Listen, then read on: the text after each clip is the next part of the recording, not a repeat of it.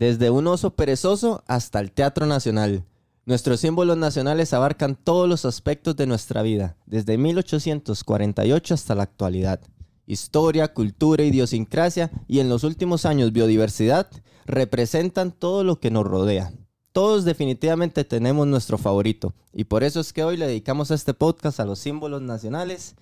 Eh, en este mes patrio quisimos darle este espacio a algo que creo yo que tenemos que recapitular porque yo creo que mucha gente se quedó cuando habían nueve, o ocho símbolos y hay ya 18 símbolos nacionales. Entonces, definitivamente había que hablar de ellos. Sí, es importante siempre conocer eh, los símbolos que al final identifican ¿verdad? nuestra idiosincrasia, eh, nuestra cultura y demás. Y como dice Luis, eh, yo me acuerdo antes de la marimba y eso, pero ya ahora de ahí 18. Eh, entonces sí es bueno recapitularlos y, ver un poco de la historia y cómo se hicieron símbolos y también eh, tal vez lo que representan y por qué se hicieron símbolos nacionales. Sí, de hecho, bueno, agradecerle a la gente que nos, que nos está viendo ahorita en YouTube, en Spotify, en Apple Podcast, donde, bueno, nos dimos cuenta que estamos de segundo lugar entre los más escuchados en Apple Podcast de Costa Rica, eso se les agradece. Em, y en YouTube, que es pues donde también ya llegamos a 7000 suscriptores, eh, agradeciéndole a los que se hicieron miembros. Sí, en eh, especial a Leandro Arce, que es miembro de nivel 2. Eh, recuerden que se pueden hacer miembros del canal a partir de 600 colones en YouTube, ¿verdad? Em, hay un nivel que es el nivel 1, que tiene un valor de 600. Ya nivel 2 sale en 1500. Y eh, a los miembros de nivel 2 nosotros les agradecemos eh, aquí en el, en el podcast eh, de manera hablada, por decirlo así. Y obviamente a los miembros de cualquier nivel les agradecemos siempre al final, verán una mención. Y de nosotros siempre agradecidos, ¿verdad? Eso es una forma, si están sus posibilidades de, de realizarla, ¿verdad? de apoyarnos. Pero con solo ver y escucharnos en, en el podcast nos ayuda mucho, ¿verdad? Sobre todo si, si también si le dan me gusta, lo comparten, eh, también comentan. Y en este en especial, de, coméntenos, verá cuál es su símbolo nacional favorito.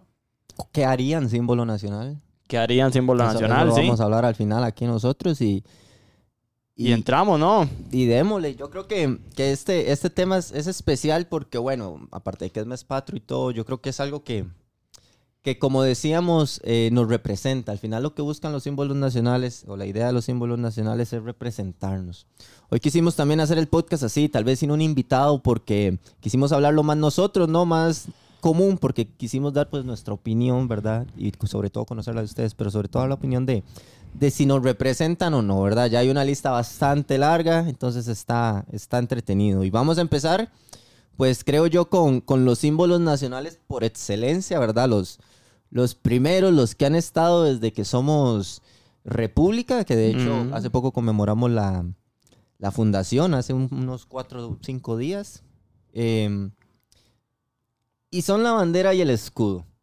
Que yo creo que, bueno, sobre todo en este mes patrio se ve muchísimo, ¿verdad? La gente coloca eh, la bandera, eh, colocan por ahí los escudos y tal.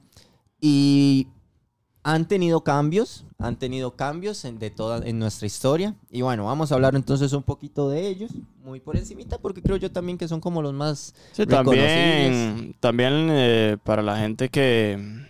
Ahí veo unos comentarios que igual le diéramos un espacio ¿verdad? a los símbolos nacionales, pero también que viéramos, eh, me pareció en el capítulo pasado, que viéramos tal vez los usos ¿verdad? Eh, ya, ya hicimos un episodio, no, no sé cuál, igual yo creo que ahí se, ahí, se lo voy a dejar arriba, eh, sobre los usos del, de la bandera y el escudo. Entonces, aquí vamos a ver un poco, ¿verdad? De, mm. de lo que son, pero si quieren ver eh, los usos correctos de la bandera y el escudo, pueden ver ese episodio. Y bueno, sí, la bandera, yo creo que, que la bandera, bueno, es la, la, el primer símbolo nacional, si se puede entender así fue idea y, manufacturada la primera desde, desde las manos de doña Pacífica Fernández Oriamuno.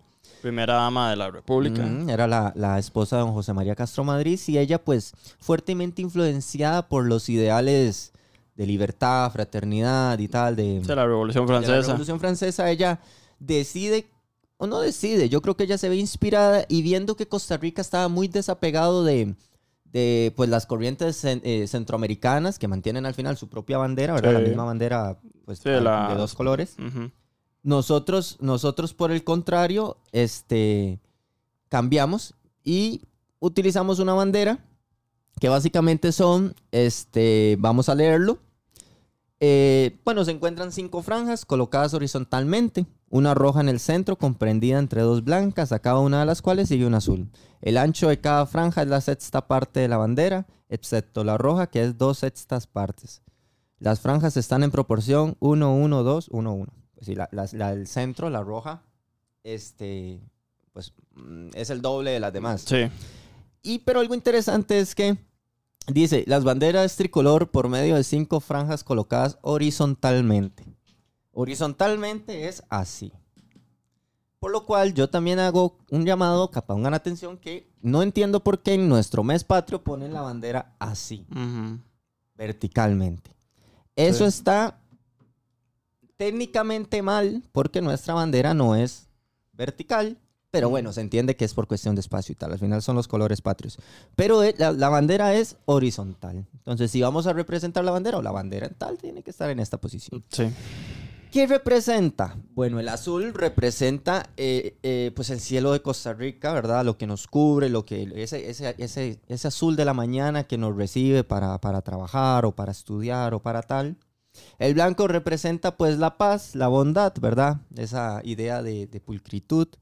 Y el rojo representa pues muchas cosas. Hay dos ideas. Y esto lo he leído en dos partes diferentes. Una he leído que es eh, la sangre derramada por los costarricenses en la lucha a la libertad, el trabajo y la labor cotidiana. Yo no, esta idea ha sido un poco refutada por la idea de que en este momento Costa Rica no había en realidad eh, realizado una gran guerra, sino que es hasta 1856 que nosotros en realidad nos vamos a guerra.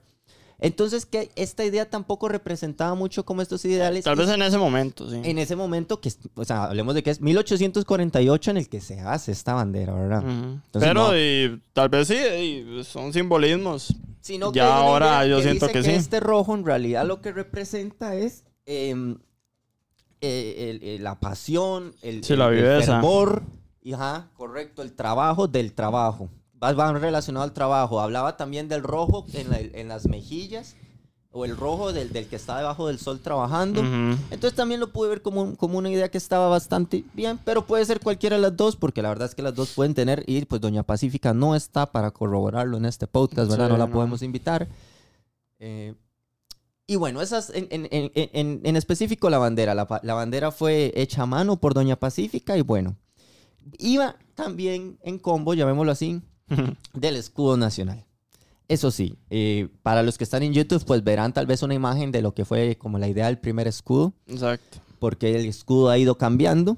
Sin embargo, mantiene una misma base, ¿verdad? O un mismo centro básico que hemos mantenido, creo ya, desde nuestra idea de república, que es esta idea de dos mares separados por lo que al, al principio se decían tres montañas, luego Ahora nos, son volcanes. nos aclararon que eran tres volcanes Un valle.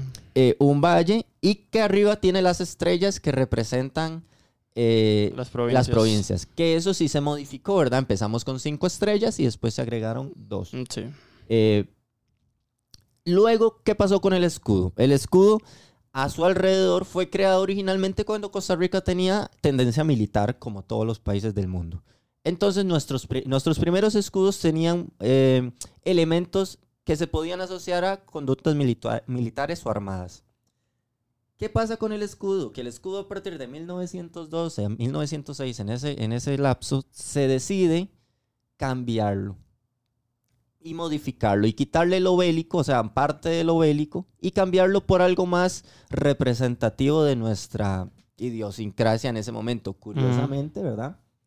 En ese momento teníamos ejército y faltaban 42 años para que lo quitaran. Sí. Pero ya se podía notar como nosotros en nuestros símbolos queríamos representar un poquito más como otros aspectos, Sí, ¿verdad? sí, separarnos. Y se le da el cambio en 1906 en una ley del 18, eh, la ley número 18, el 27 de noviembre del 1906, en el que fueron reprimidos los elementos bélicos y eh, se, le, se le agregaron pues lo que ya conocemos alrededor, que son estas figuras de oro que representan pues El café. el café. También este, se le quitó la parte de abajo que había. El pues, cañón, Ah. un cono de la abundancia. Y para 1964, que no fue hace tampoco tanto tiempo, si lo vemos en retrospectiva, se le agregaron las últimas dos estrellas Sí. y este... Y se le hizo un cambio, dice acá, ¿verdad? Que la verdad, yo creo que esto está vacilón. Voy a, vamos a ver si es cierto. Pero dice que se le hizo un cambio en las banderas al, al- al- a los barcos. Yo creo que eso no está muy bien, pero bueno.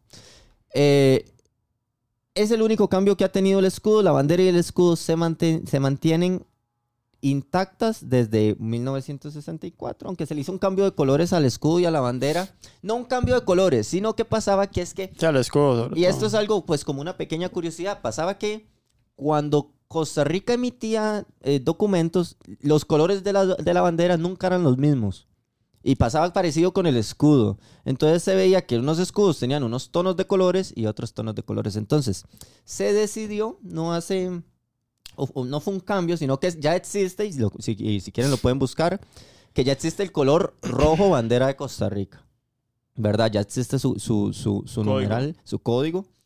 Eh, y, e igual, entonces se hizo algunos pequeños cambios. eh, las, las- los volcanes cambiaron un poquito de color, los valles cambiaron un poquito de color, pero fue por eso, porque ya se les asignó un color para que todo fuese igual, ¿verdad? Y desde entonces hasta el día de hoy se mantienen el escudo y la bandera como símbolos nacionales. Ahora vamos a entrar con el tercer símbolo nacional, que sería el himno ¿verdad? de Costa Rica. Eh, de, para hablar del himno tenemos que irnos primero a lo que fue la, la música, ¿verdad? Que eso fue eh, ¿verdad? realizada por eh, Manuel María Gutiérrez Flores, ¿verdad? En 1852. Se habla, ¿verdad? De que de Juanito Mora, en ese momento era presidente de Costa Rica.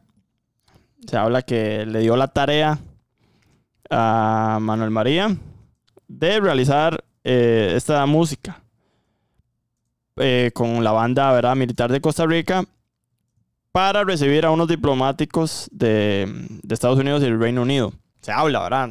Hay que ver si es cierto, pero como que lo encarceló, por decirlo así, hasta que la escribiera, ¿verdad? Hasta que la eh, Hasta que la compusiera. Eh, no sabemos si, si es verdad, pero o sea, se dice eso. Y ya la compuso y me imagino que lo liberó. Eh, y hasta ese momento eh, existió lo que es solo la música del himno. Posteriormente eh, hubo tres letras hasta llegar a la que conocemos, que la última fue escrita por José María Celedón Brenes en 1903.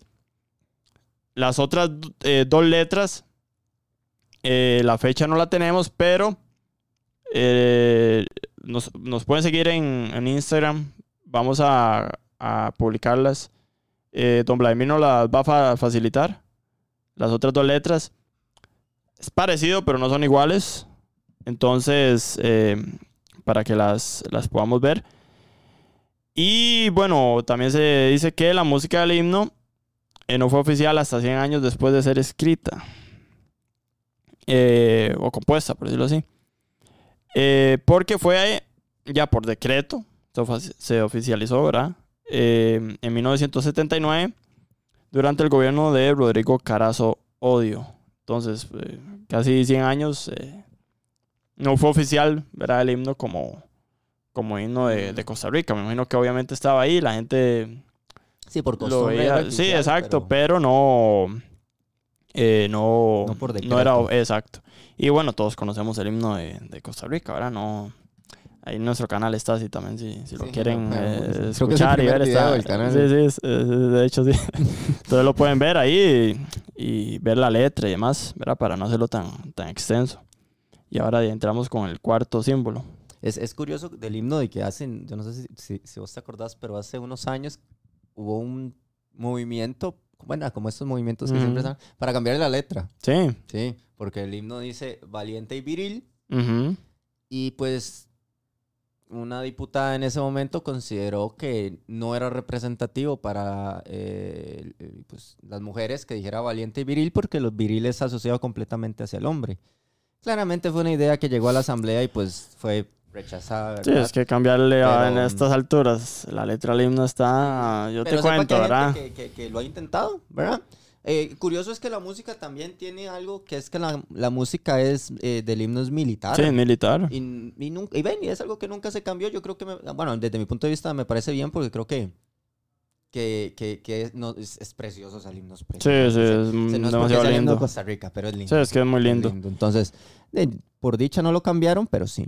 El cuarto símbolo, yo creo que representa muchas cosas porque eh, hay veces como que bueno, uno dice el himno. Eh, a ver, el himno, la bandera y el escudo en un país está bien, obviamente, es como tienen que ser símbolos. Pero Costa Rica pone en cuarto lugar a la Guardia Morada, a la flor oficial. Esa es la flor oficial del país. Y es curioso porque, porque el primer símbolo no gubernamental, llamémoslo así, o no así, es una flor, ¿verdad? Pudo haber sido cualquier cosa, pero nosotros decidimos dárselo. No, y, que, y que pasaron muchos años hasta que se decretara este simbolismo porque de, hasta 1939 creo que fue la, la Guardia. Eh, de solo existía el himno, el escudo y la bandera. Que existían, ¿verdad? Como eh, en el imaginario costarricense, como símbolos, ¿verdad? Pero no, no per se ya. De que, ok, es, eh, estos son ya los símbolos, ¿me entendés? Sí, los que nos van a representar. Exacto, no. O sea, obviamente eh, eran nuestros y los me imagino que en ese momento la población los acogía, pero tal vez eh, habría que ver si en ese momento se le llamaban como símbolos nacionales, ¿me entendés? Y, la, y la historia, del, y la historia de, la, de, la, de la Guardia es bonita porque siento como que sí representó al país. La historia es así, bueno, la, la, la Guardia, como decimos, es desde 1939 en el gobierno de León Cortés Castro. Eh, se hace un concurso en Argentina se hace un jardín botánico gigante, donde pues muchísimos países enviaron una flor que la representara. Y a Costa Rica se lo pidieron, o sea, ya Costa Rica, pues en esa época éramos como, como ahorita, que nos andan metiendo en todo, exactamente éramos igual. Entonces nos mandan ahí, lo que pasa es que no teníamos, no teníamos una flor, nunca habíamos tal vez, yo creo que ni pensado, en tener una flor oficial. Sin embargo, este, el Club Rotario, ¿verdad? Que, que es muy, muy influyente en muchas de las cosas de Costa Rica, tema que después hablaremos, eh, abre un concurso para elegir a la, a, la, a, la, a la, flor, ¿verdad? Y entre todas las que se pudieron escoger, la que ganó fue este, la guaria morada. La guaria morada es una orquídea, técnicamente es una orquídea. Es de color púrpura y este, dice que sus flores son muy parecidas a las de las moras. Entonces, em, dice por acá, un dato interesante es que la aparición de sus flores durante el mes de marzo, además del aprecio que le tienen a sus costarricenses, hace que esta flor sea utilizada para el adorno de altares durante la cuaresma y las celebraciones de Semana Santa. Y eso es muy cierto. Si usted, bueno, vamos a ver si, si ponemos por aquí una imagen o si no lo pondremos en algún post, pero eh, cuando se ven imágenes de, de, los eventos en la catedral de, de, estos años 30 y 40, siempre se usaba el morado en, estas celebraciones eh, y pues usaban guarias, ¿verdad? Eh, yo supongo que, hoy por hoy no las deberán de usar, supongo que usarán algo más fácil, ¿verdad? Porque supongo que esto era un gasto de dinero fuerte, ¿verdad? Pero también como curiosidad, es, una orquídea entre las 1500 especies de orquídeas que tiene Costa Rica. Es muy abundante en el Valle Central y crece entre los 800 y 1400 metros sobre el nivel del mar. ¿Usted puede tener una guaria morada en su casa? Sí, perfectamente. Sí, claro. ¿Verdad? Puede tenerla mientras viva en, en ese rango, ¿verdad? Pues eh, puede tenerlo porque si no... Sí, yo creo que mm, todas las provincias están como entre ese... Tal vez la de las costas no tanto, pero, pero sí, las Cartago y Valle Central sobre todo, sí, y, están en ese rango. Y es una flor que, bueno, este, en el, en, ha aparecido muchísimos billetes. Sí. Eh, que es algo... Monedas. En monedas. Es, es, de los símbolos nacionales, yo creo que, que más... Es curioso, pero es como que todos la queremos, la Guardia Morada en, general, todos la queremos. Es como, sí, nos representa, es linda. Sí, muy eh, linda. Eh, es morada. no sé qué tiene que ver eso, pero bueno, es morada, ¿verdad? Cuando cuando otros colores sean los campeones, pues ponen otra bandera, no era otra flor, pero en este momento es morada. No, no. Es una flor muy, muy bonita y que también el tema de que, de que fuese como una elección popular, no fue Sí, que sí, que, muy no, es importante. que vamos a mandar esta. No, no, no. Dijeron, bueno, entre todas las personas que saben de flores aquí en, en este país en 1939, vamos a escoger una que nos represente. Y fue la guaria morada. Ahora vamos a entrar con el quinto, ¿verdad? Hablamos del árbol nacional, el árbol de Guanacaste. Tenemos que irnos hasta la época de 1959, durante el gobierno de Mario Chande Jiménez. Eh, fue escogido como un homenaje para los guanacastecos por su anexión, ¿verdad? El partido Nicoya en 1824. El árbol de Guanacaste se distribuye en ambos litorales, tanto del Pacífico como en el Atlántico, pero es más común en el Pacífico, en altitudes que van desde los 0 hasta los 2300 metros sobre el nivel del mar. Eh, se han encontrado especímenes en México, en Centroamérica, en el norte de Su- Sudamérica y las Antillas. O sea, que no es. Sí. un árbol, verá que solo se... eh, Solo acá. solo acá. Eh, también se confunde, se confunde mucho con este árbol Higuerón. higuerón, que también se da en esas zonas. Entonces, eh, mucha gente lo tiende a confundir. Y eso, y eso es culpa de. Sí, eso es culpa del, del INS. Exactamente. Eso es culpa del INS. Bueno, yo no sé, esto es- eh, eh, por eso aprovechamos estos podcasts para, para decir teorías que no, que no tienen ningún fundamento histórico, pero la, la leyenda dice que es que como el INS intentó poner el árbol de Guanacaste de, de- en el logo, Sí. pero en Costa Rica la ley prohíbe usar símbolos nacionales en logos. Entonces eh, le dijeron, no puede usarlo. Y claro, ellos dijeron, bueno, vamos a buscar un árbol. Eh, no se sabe si fue un árbol parecido o, o que hubiese una razón detrás de ponerlo, pero pusieron un higuerón, que es cierto, es muy parecido. Y de ahí el INS ganó muchísima popularidad y empezó la confusión, pero bueno, dicen que fue por ahí, Sí. aunque no tiene uno nada que ver con el otro. También, bueno, en Costa Rica generalmente florece entre noviembre y marzo y produce frutos entre enero y mayo. Tiene, tiene una, una vara curiosa y es que el, el guanacaste eh, van a buscar. ¿Usted ha visto una semilla del árbol de guanacaste? Me parece. Son estas varas.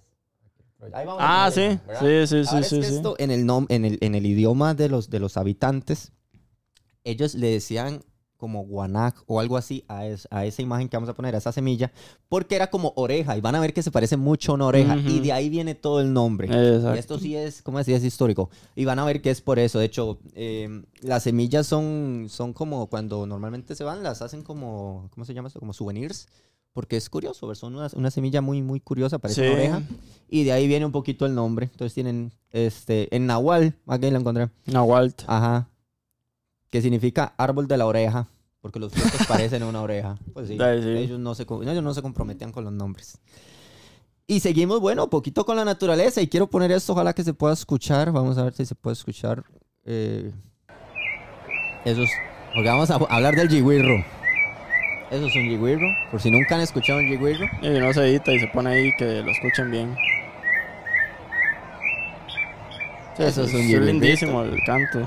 Los que nos hemos desvelado en las madrugadas lo hemos escuchado, porque al hombrecillo le gusta, le gusta cantar muy temprano.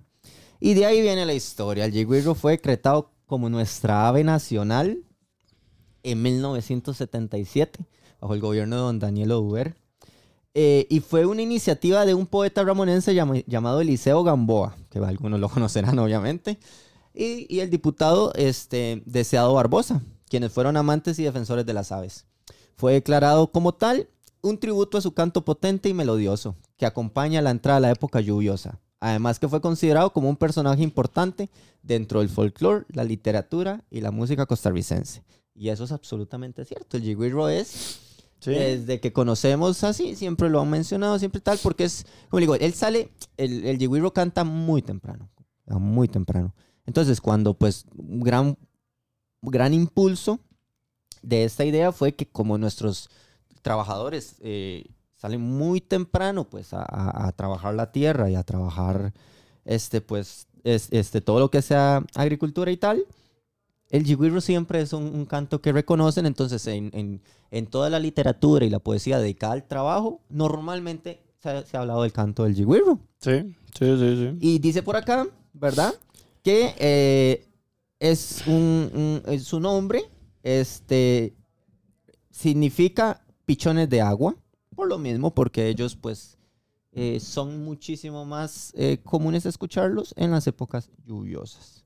Eh, prácticamente en todo el Valle Central se, se, se, se conocen. Sí, viene la palabra jigwiro, viene el huetar, Ujú. el idioma huetar. Entonces, como ven, es un, es un... Vemos que las palabras, hasta, hasta los nombres de las cosas se mantienen mucho de la época Ujú. indígena. Y bien, a mí me parece que bien, no es tal vez el pájaro más, es- aunque es bonito, es un pájaro bonito, tal vez no es el más exótico. Sí, mucha gente no le gusta mucho. eh, tal vez prefieren otra ave ahí, pero a mí me Pero gusta, que- suena muy bonito. Yo creo que también es como bonito que sea como un, un ave normal, ¿sabes? Porque podríamos pensar en, no sé, la, la lapa, que también es muy popular y cosas así, pero yo siento que no, todo, no en todo el país, Sí, en- exacto. sino que el yigüiro está como ahí. Es el ave nacional, sí. Está bien, bonito.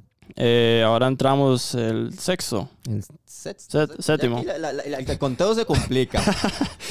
Eh, bueno, la carreta típica, ¿verdad? Que es eh, símbolo del, del trabajo. La carreta fue decretada símbolo nacional el 22 de marzo de 1988, durante el gobierno de Oscar Arias. Eh, se distingue ¿verdad? por sus diseños únicos, que son pintados ¿verdad? obviamente a manos con formas, eh, figuras geométricas, flores, animales. Eh, nosotros hemos visto las, las carretas, ¿verdad? Como se pintan. No sé si en, en otras latitudes eh, harán eso con, con las carretas o algo así, pero... O sea, se distinguen mucho. ¿verdad? Y como que representan mucho al, al costarricense, ¿verdad? Sí, los colores y todo. Sí, sí, Mm. Eh, y también es importante ver que la carreta típica fue declarada obra maestra del patrimonio oral e inmaterial de la humanidad por la UNESCO Mm. en el 2005. Entonces, de ahí eh, es importante. Eh, la elección de la carreta típica como símbolo nacional se basa en que se le considera, ¿verdad?, que representa la cultura de la paz, el trabajo del costarricense, la humildad, la paciencia, el sacrificio, la constancia en el afán por alcanzar los objetivos trazados. Y la carreta, oh, o sea, la figura de la carreta se remonta desde la época, ¿verdad?, del auge del café, porque nuestros agricultores, eh, las cosechas del café, ¿verdad?, las grandes cosechas del café, en ese momento, antes de que hubiera, hubiese eh, el tren, ¿verdad?, al, al Atlántico, no existía, eh, no existía mm, eh, transporte eh, para llevar esas cosechas al- a los puertos y, y mandarlos al, al exterior, ¿verdad? Entonces todo se hacía por carreta. Yo voy a poner unas imágenes, y me acuerdo, sí, hay unas imágenes que se ven, ¿verdad? Los bueyes ahí con, con, con las cosechas de café transportándolas. Y fue pucha, tamaño poco, yo me imagino, ¿verdad? O sea, vos vas a transportar todo eso y, y no sé cuántas toneladas o qué de café llevando ahí. Filas, filas. Sí, filas de bueyes con carretas. Entonces, siento que es un símbolo que representa muy fuerte, así, el, una época y, y el trabajo y, Y todo. además, y, y quiero, quiero, le estaba aquí leyendo un poquito, quiero decir que, por ejemplo, la- las carretas, o sea, la carreta, el arte de la carreta está al mismo nivel que, por ejemplo, la samba en Brasil, considerada por la UNESCO también, este, eh, Eh, patrimonio inmaterial, ajá, Obra, obra inmaterial, ajá. patrimonio, está al mismo nivel, por ejemplo, que el teatro de títeres de Sicilia en Italia. Es- o sea, Sí, sí. eh, es una cosa increíble. Y también hay algo que es importante tocar. ¿Por qué se dice montado en la carreta? ¿De dónde viene la frase montado en la carreta? Porque esas son cosas que parece que no, pero impulsan porque un símbolo se considera algo nacional. Bueno, pues pasaba que, como decimos, ¿verdad? Y hablamos, estos viajes en carreta al Atlántico eran días, eran días, días. Y, y no eran calle, era ir a meterse a un monte con un trillo durísimo y con, hay que entender algo, no había la ropa que hay algo, menos, a las, menos las clases sociales que hacían ese trabajo, no iban a tener acceso a las mejores ropas, sino que iban a lo que podían y la mejor forma de calentarse era guaro, cacique, guaro. Entonces, ¿qué pasaba? Que algunos se pasaban de copas y cuando ya se sentían bastante mal, como para no poder caminar, se montaban en En la, la carreta, a dormir. y dejaban que la carreta fuera sola. Y pues la carreta es guiada por dos Bueyes. bueyes, ¿verdad? Dos toros gigantes, ¿verdad? Digamos, dos animales gigantescos que no pueden ir solos porque no saben ir solos, ah, eh, solo saben ir bajo lo que les diga su amo y sin esa guía pues ocurrieron muchísimos accidentes. Entonces se prohibió, época de Carrillo, estar montado en la carreta, por, es decir, estar borracho manejando. Literalmente desde entonces ya se entendía que ir ebrio al volante no era una buena idea, así que si toma no maneje y de ahí viene la idea de montado en la carreta.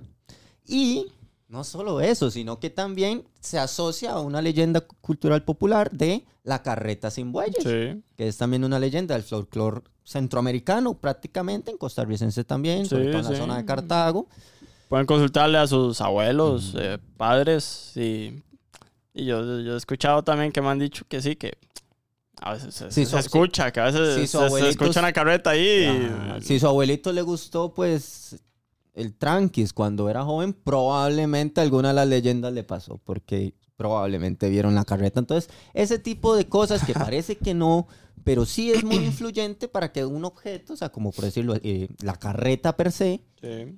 eh, sin la pintura, digamos, sea considerada símbolo y la pintura también, porque no confundamos la carreta guanacasteca, por ejemplo, que es completamente diferente, es- no tiene artes, es, un- es una- que la carreta pintada, que es más de la zona central, más del café, no tanto de la caña. Sí, ta, ta, ta. actualmente en Sarchí es donde se, se elabora más Mm. y Y de hecho, actualmente igual todavía siguen con la tradición de pintarla y todo. Mm, Hay un taller, eso lo leía la otra vez, hay un taller que tiene igual, tal vez 100 años de funcionar, de pintar. Eh, estaría bonito traer esa, esa info al, Sí, sí. al, al- al- incluso al, podcast de, de- de invitarlos. Estaría vacilón porque Claro. leí que tenían como 100 años. Entonces, muy bien, la carreta. Qué, qué buen objeto, la verdad. Bueno, también tenemos entonces el siguiente.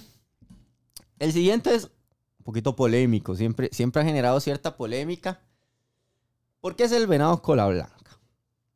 El venado cola blanca es el símbolo de la fauna nacional. O sea, en 1995, que se, le, que se le designa como símbolo durante la administración del presidente José María Figueres Olsen, se decidió que el animal que representaba la fauna de Costa Rica fuese el venado cola blanca. ¿Por qué? ¿Por qué esa decisión? Porque ahora sí que aquí entramos en una situación de que, ok, aquí hay muchos animales que nos podían representar porque, bueno, se decidió que primero, este, fue una forma de protegerlo. Al venado cola blanca se lo comen. Lo cazan para comérselo. Sí. Nunca he comido venado. Eh, ¿Vos has comido venado? No, no, y No, nunca voy no, a comer. ¿Verdad? No, no esperamos, pero hay gente que se lo come. Pero bueno, forma fue protegerlo y también proteger su hábitat. Hay que entender que al declararlo símbolo nacional no solo se protege el animal, sino que se protege también el hábitat. Sí, claro. Y este, por, por esa imagen de eh, inocencia, tranquilidad, es un, es un, es un animal muy tranquilo, eh, muy bonito. Sí, yo. Bueno, se anda más que todo ahí como por el área de. de la casona ahí de Santa Rosa. Ujú. De hecho, cuando yo fui ahí, eh, vi, pude ver a uno ahí entre los árboles, pero de claro, lindísimo. No, me gusta. Es muy bonito. Eh, es cierto que hay, ah, bueno, ya veremos más adelante que se ha agregado otros, otros animales a la lista de, de que representan, pero el pionero, el, el, Sí, el símbolo de la fauna el símbolo de la fauna es el venado cola venado blanca. cola Está muy bonito. Eh, y creo que también fue una bonita forma de, de no irnos tal vez a un animal depredador, ¿verdad? No sé, un, un jaguar que también tal, sino un venadito. Tranquilo. Ah, Ahora entramos con uno que me gusta mucho, eh, que es la marimba, eh, símbolo de la cultura y las tradiciones nacionales. Eh, es importante mencionar que la marimba, no sé en otros países, pero sí sé que en Guatemala es símbolo nacional también. Y fue antes, fue como en los 70s. Aquí se, se, declara, ¿verdad?, el símbolo nacional eh, en 1996 durante el gobierno de José María Figueres Olsen. Y eh, también esto en medio de las celebraciones del 172 aniversario de la anexión del partido de Nicoya. ya vemos que hubieron dos, ¿verdad? El árbol de Guanacaste y este que se dieron durante esa, esa celebración.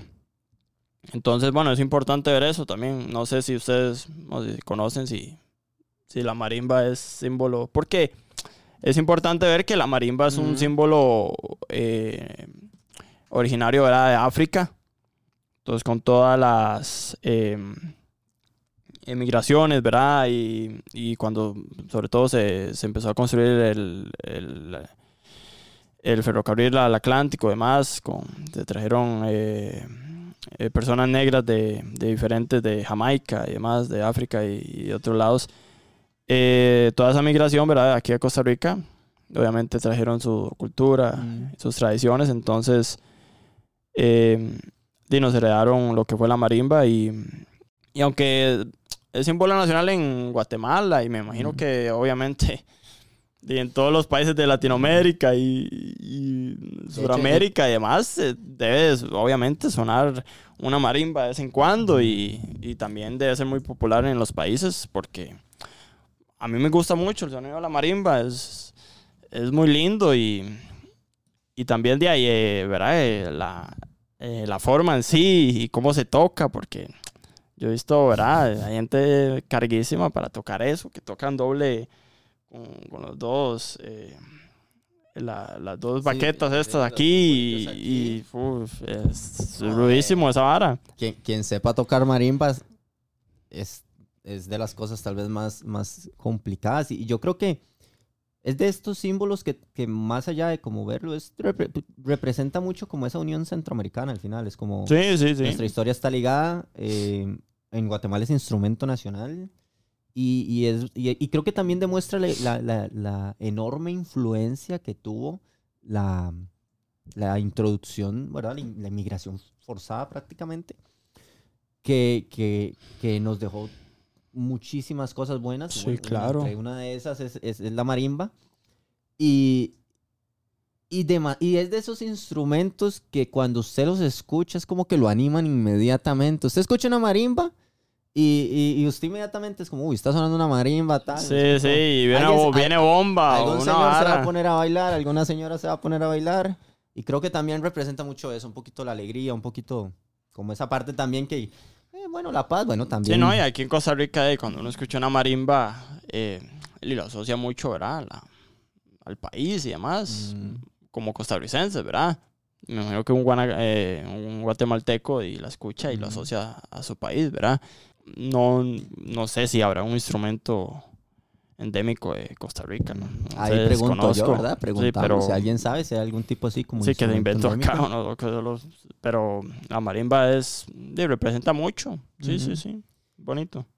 Ahora tenemos un, un, símbolo que, que bueno, es un símbolo ahí también de esos como que uno... Está bien. Está bien. no, no. Eh, la antorcha de la independencia, eh, de pues es el que se escogió como el símbolo de la libertad, ¿verdad? Este es un símbolo que, bueno, que creo que compartimos también con, con otros países de Centroamérica. Pero básicamente fue declarado como símbolo patrio, como representación del ideal de libertad, ¿verdad? Eh, el 14 de septiembre de 2005, este, bajo la administración del presidente de ese entonces, Don Abel Pacheco de las Priaya, se le declaró símbolo nacional. Y se basa en que se le considera como un ícono representativo de la libertad e idiosincrasia costarricense. El proyecto de ley fue este, eh, pretendía rendirle un homenaje al profesor Alfredo Cruz Bolaños. Primer gesto de este acto de em, que corra una antorcha desde Guatemala hasta Costa Rica. Hasta Costa Rica. Pasando por todos, los países. Uniendo pues muchísimos centros educativos, niños, tal, que, que, literalmente se preparan todo el año para, para eso. Sí, sí, es un acto bonito ahí. Que también por allá nosotros lo podemos un poquito acomodar a recordarnos también pues la antorcha que usó este, nuestro héroe nacional junto con otros héroes también eh, para la quema del mesón. Sí. Que al fin y al cabo... Sí, lo podemos asociar ahí también. Eh, fue mediante esa estrategia que este, Juan Santamaría da la estocada final, ¿verdad? Eh, junto con otras personas. De hecho, según también estuve viendo, el, el- el nicaragüense que participó en, Sí, esa, ajá, en ese intento hecho, de la quema. también, pare- eh, también fue declarado héroe en, en Nicaragua. Eh, y fue con una antorcha también, o sea, la, la misma estrategia Sí, que Juan sí, Santa. María, pero el, di- el que dio la, la, la estocada final fue Juan Santa María, pero se le reconoce a todos porque todos usaron una antorcha para esta estrategia de quemar. Habrá que ver el, el significado antorcha. Ahora si tiene algo. Di, Si es solo algo quemando, un Sí, petro ahí o algo. Yo pienso que es Sí, vez- porque eso era un. Era una T ahí, era un- una camisa que alguien se arrancó, la envolvió en un, en palo, un poco de... No me acuerdo que le echaron y y vaya corra. Pero sin embargo, bueno, pues, Pero viendo- se puede sim- simbolizar desde- la desde un libertad, sí. vista muy romántico. Exactamente. Eh, por allá sí, es como una antorcha y, y al final une esa idea de libertad de Centroamérica. Sí, sí. También es importante ver que, bueno, esa idea del profesor eh, Ujú. eh, Alfredo Cruz, eh, eh, de- obviamente en ese momento les pareció muy bonito a, las, a los países centroamericanos porque, eh, si, si mal no estoy, todos esos países estaban en dictadura, menos Costa Rica. Sí. Entonces, de que recorriera un, un símbolo de libertad por esos países, eh, la- le hacía ver a lo- al, al- al mundo. ¿verdad? Que, que estaban bien o que estaban en libertad. Y, y tal vez no era así. Obviamente ellos lo vieron muy bien. Y obviamente durante cuando se firmó el acta y todo, y, o sea, no es que venía un carajo ahí a caballo con Sí, una sí, sí. antorcha, no, no, o sea, eso no, no pasó, ¿verdad? Venía ahí a caballo, vámonos. A oscuras. Sí, sí, a oscuras ahí todo. Con una cosilla al lado. Pero no, no, nunca hubo una antorcha y eso fue un simbolismo ya ahí eh, después. Pero que low key, ¿verdad? Bueno, pues si alguien corrió la antorcha también, por favor, díganos un poquito que cómo es eso, cómo es ese ambiente, cómo se vive. Porque, bueno, yo nunca estuve ni cerca. Eh, no era un estudiante que quisieran poner en eso. ni abanderado, ni nada, ¿sabes? Yo era de los que llegaba a ver. Pero, eh, pero sí sé que es un ambiente muy bonito porque... Sí, Ah, sí. representa une, mucho. une, une, sí. Está bien. Ahora entramos con los crestones.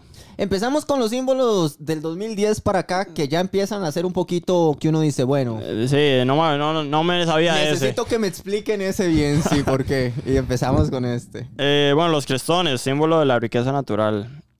Eh, los crestones eh, se encuentran, ¿verdad? Del Parque Nacional Chirripó. Pero sí, bueno, se aprobó durante mm, la administración de Laura Chinchilla en el 2011. También con el fin de, de la conciencia, ¿verdad? El valor natural y económico que puede generar el país la promoción de estas bellezas naturales. De que, que está bien. Eh, para los que han ido ahí a, Chirripó, bueno, yo, yo tuve la oportunidad de ir en mayo de este año. Y sí, claro, es una masa. Hay unas piedras enormes que se ven desde, desde la base de ahí, crestones. Y, o sea, sí se ve imponente. Y no tuve la oportunidad de subirlo, pero ya la gente que lo ve ahí de cerca es- son unas piedras enormes. Ahí, vamos- ahí vamos a estar, obviamente, poniendo imágenes. Eh, que asombran. O sea, uno lo ve, eh, o sea, unas piedras, sí. O sea, sí, sí, sí, Y es, es que- sí es imponente. Esas piedras tienen mucho tiempo. Ah, O sea, no, esa vara de- desde que, yo, desde que Costa Rica surgió el mar. No, de hecho sí, sí. porque... Son las de hecho, las primeras piedras que emergen del agua Exactamente. son ellos. Ahí, ahí salió los crestones y el, el cerro Chirripó, sí, sí. Ahí fue donde separaron los primeros pajaritos en Costa Rica. y Es no, no correcto. Nos quedamos aquí, mm, promete. Y sí, y los cerros obviamente están ¿verdad? en la cordillera de Talamanca. Y también es, de- es declarado Patrimonio de la Humanidad por la. UNESCO. Entonces, ojo ahí, ¿verdad? Eh, eh, Es, importante. Eh, de, para los que tienen la oportunidad o, o pueden ir, eh, se los recomiendo mucho. Y de ahí, como dice Luis ahora, ¿verdad? Todo esto es como para promocionar, ¿verdad? Todos los atractivos eh, Mm. turísticos, ¿verdad? Que tiene Costa Rica. Y bueno, esos son los, Los los crestones. crestones. Los crestones forman parte de un spot que se llama la zona de Biosfera La Amistad, que compartimos con Panamá. Entonces es una zona protegida entre Panamá y Costa Rica. Y em, ya, es- sí, es, esas es son de- ya vemos como también se empiezan a tomar ciertos, o, o estas, estos símbolos también empiezan como a darle un sentido más marketinero a la cosa. Sí, claro, no. ¿verdad? No, no. Porque incluso también, bueno, incorporarlo, ¿verdad? Y decir, bueno, tal. Pero creo que también esto influye mucho en, en la, en la buena idea de la enseñanza de, bueno, la, la historia eh, geológica de Costa Rica, Claro, ¿verdad? sí. Eh, que de hecho es un tema que, que hemos hablado de traer aquí, ¿verdad? Ya que venga Sí, aquí sí. alguien, lo estamos, lo estamos planeando, traer a alguien que literalmente nos cuente la historia geológica de Costa Rica desde que literalmente salió del agua hasta di, los últimos terremotos que hemos Sí, tenido, sí, que hemos claro. visto que han modificado. Entonces vamos a hablar de eso y creo que por ahí va también el tema.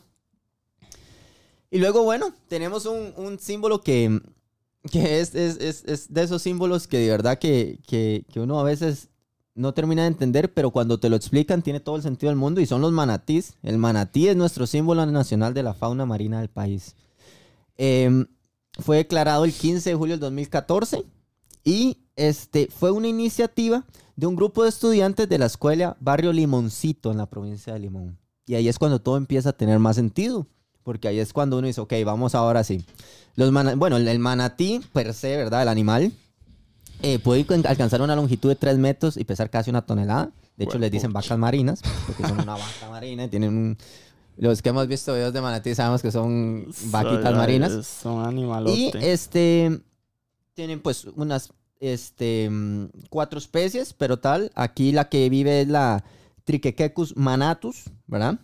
Son apacibles, son herbívoros y este son muy comunes entre la zona de América y África, ¿verdad? Su único depredador es el hombre. Este y dice que a veces las orcas lo atacan. Yo lo creo porque las orcas las orcas atacan lo que sea. Ellas no tienen no para. Ahora, ¿por qué es que se decide este, ser- hacer- hacerse este símbolo nacional? Bueno, primero igual, porque siempre hay que entender que cuando un animal adquiere el símbolo o adquiere el rango de símbolo nacional, inmediatamente hay que protegerlo, Sí. ¿verdad? Eh, entonces, primero busca la protección del manatí y su hábitat y también pues la representación de, de la, de la fauna marina, creo yo, muy parecido al, al- al tema este venado cola blanca, ¿no? Porque Costa Rica, si algo tiene, es fauna marina. Ahí sí, Sí. gente. Ahí sí que le podemos sacar cara a cualquier país del mundo. Tenemos fauna marina para tirar para arriba. Sin embargo, se escoge el manatí por eso mismo, porque es un, es un animal eh, pacífico, tranquilo Chill. y, y que y a tal, vean si es querido a tal punto, ahí pondremos imágenes también, no solo en animal, sino también cuando fue declarado símbolo que son niños los que impulsan su... Sí, Su- es un bonito. Es como el gran detalle del manatí, que son Sí, los, los niños. Es, es un símbolo bonito. Y, y nada, me parece que está bien, me parece que está muy bonito y que, y que hay que protegerlo lo más que se pueda. Eh, sí, ahora vamos a entrar con un símbolo que a mí me gusta mucho, que son las esferas de piedra, eh, que es eh, un símbolo de la cultura precolombina. De, Mm. de Costa Rica. Eh, este, en 2014 la UNESCO eligió el conjunto de asentamientos ¿verdad? casicales precolombinos con esferas de piedra com- de diquis como patrimonio de la humanidad. Eh, como consecuencia de ello, o sea, primero fue la UNESCO, ¿verdad? Que lo Que lo hizo declara ¿verdad? Patrimonio de la patrimonio de la humanidad. Y eh, a consecuencia de eso, eh, la Asamblea Legislativa eh, las declaró símbolo nacional del país. Eh, los que han eh, podido ver, ¿verdad? Las, las esferas, aún no hay explicación como cómo se hicieron. O sea, es que son totalmente redondas, ¿verdad? No, no sé si alguien ha intentado replicarlas. ¿Vos, vos conoces algo sobre que alguien las haya intentado? Ahí, eh, de hecho, pues, a esferas parecidas hay en un lugar en Serbia, literalmente, que es al otro lado del mundo, pero pequeñas. Pero esferas como tal, ninguna parte del mundo. Ni siquiera lo intentaron. Data, ¿verdad? El- entre los 400 y, y 500 años después de Cristo. Obviamente por, por nuestros eh, indígenas nativos. Eh, que obviamente solo ellos sabrán cómo las hicieron. Eh, pero las, las esferas son... o sea, son muy, muy imponentes. De los que han podido tal vez ir al, Museo Nacional, ahí hay unas. y hay de diferentes tamaños. Eh, en Finca 5 es, Seis. 6. Hay unas... La de la par. Hay unas eh, en fila que las esferas, en, ese es el sentido que se le ha podido dar, ¿verdad? Que las esferas tienen ese simbolismo, ¿verdad? Por algo estaban donde estaban, Mm. ya que las, el hombre las haya movido y puesto en otro lugar. Eh, de ahí, ahí no, no, no, no simboliza nada. Pero eh, los, nuestros indígenas, eh, las, lo que se ha podido llegar a deducir es que eran símbolo de poder. Eh, del 26 de agosto al 3 de septiembre y creo que ahora se va a repetir como hasta abril del otro año. Eh, en Finca 6 eh, se puede ver salir el sol perfectamente alineado a una serie de esferas, Enterradas. Enterradas, Están enterradas. Solo se ve la. como la bolita. la Esas están en puntita. donde han estado siempre. Y algo que también quería aquí tocar porque es importante y ver cómo tal vez la- o dimensionar lo que significan las esferas es que antes de que fuesen símbolo nacional y toda esa historia fue declarada patrimonio mundial. de la Entonces, humanidad, sí. de la- o sea, es un patrimonio de la humanidad. o sea, de em, todo el mundo. Sí, o sea, esto, está- esto compite con cosas o sea, el- con- Bravas. con Egipto, con México, con Guatemala, con Perú, o sea, con los grandes asentamientos arqueológicos del mundo, ahí está. Bueno, lo- los patrimonios mundiales fue una iniciativa que comienza en los 70 porque iban a abrir una represa hidroeléctrica en Egipto y sí iban a llevar una zona histórica de, imagínate, ¿verdad? En Egipto. Entonces desde ahí comienza esta historia de proteger ciertos lugares como, como dándoles un rango ya de excepcionalidad. O sea, es tan excepcional que esto exista que tenemos que darle un rango especial. Y se, le, y se crea esto, ¿verdad? A nivel mundial. Es un comité de expertos de, que, que, bueno, acá se conoce como el ICOMOS, ¿verdad? Y es que es un órgano encargado de evaluar todo, ¿verdad? Eso, se- eso no es como, ah, yo quiero que sea este lugar, venga, no. Hay que hacer todo un proceso tal y tal. Y bueno, en el mundo hay este, 1007 sitios en el mundo. O sea, y uno de esos son nuestras esferas. Eh, las esferas fueron consideradas absolutamente excepcionales en su, en su creación, ¿verdad? Eh, la más grande que se ha conseguido mi- mide 2.57 metros de altura. O sea, Enorme. y perfectamente redondo. ¿Y esa dónde está, no dice? Este, esas creo, si mal no recuerdo, que está en Finca 6. En el Museo Nacional está como una representación. En, en el museo hay una. Hay una grandísima afuera. Hay una. Hay una- Adentro hay otra. Pero esa. Esa tal vez. Yo estuve como a la par. Mm, Puede medir no como grande. metro setenta por Mm. ahí. Esa está parece. todavía allá. Y bueno, hay una representación en la pared. En la pared hay una así gigante y dice, esta es la más grande que se ha encontrado tal. Eh, es, es tal el punto que, por ejemplo, eh, se, le, se le ha llegado a... Se le consideró en su momento para participar en las siete... Maravillas. En las siete maravillas del mundo. Las Las nuevas ocho. siete maravillas del mundo. A las nuevas, sí. Ajá, o ocho, sí, no, no. ah, no, siete, siete. Sí, siete, pero sí, fueron que- en las nuevas, ¿verdad? Que cambiaron y metieron nuevas. Ahí estuvo compitiendo, llegó a las, a las finalistas, pero... Bueno, No, no faltó, ta- pasamos, no tal- pasamos. ta- faltó tal vez apoyo ahí un poquito político y tal, pero bueno, también las que quedaron no tienen sentido. Y bueno, este, desde, tienen una, eh, por ella se creó una ley especial, que es la Ley de Patrimonio Arqueológico Nacional, Sí, porque muchas se, se destruyeron eh, con la idea de que había oro adentro. porque hay que, ajá, Cuando se empezaron a hacer las excavaciones para, el- el- Para la el- construcción del, Ajá, para el del ferrocarril al Atlántico y Cuando, otras. ajá, porque ahí. por ejemplo, una de las, tal vez, y esto como siempre le digo, esto es de las historias más tristes que pueden haber, y es que eh, cuando Costa Rica le regala los terrenos a la, a la, a la, a la, a la a Minor Kid y a la Ujú. UFCO esta, Sí, sí.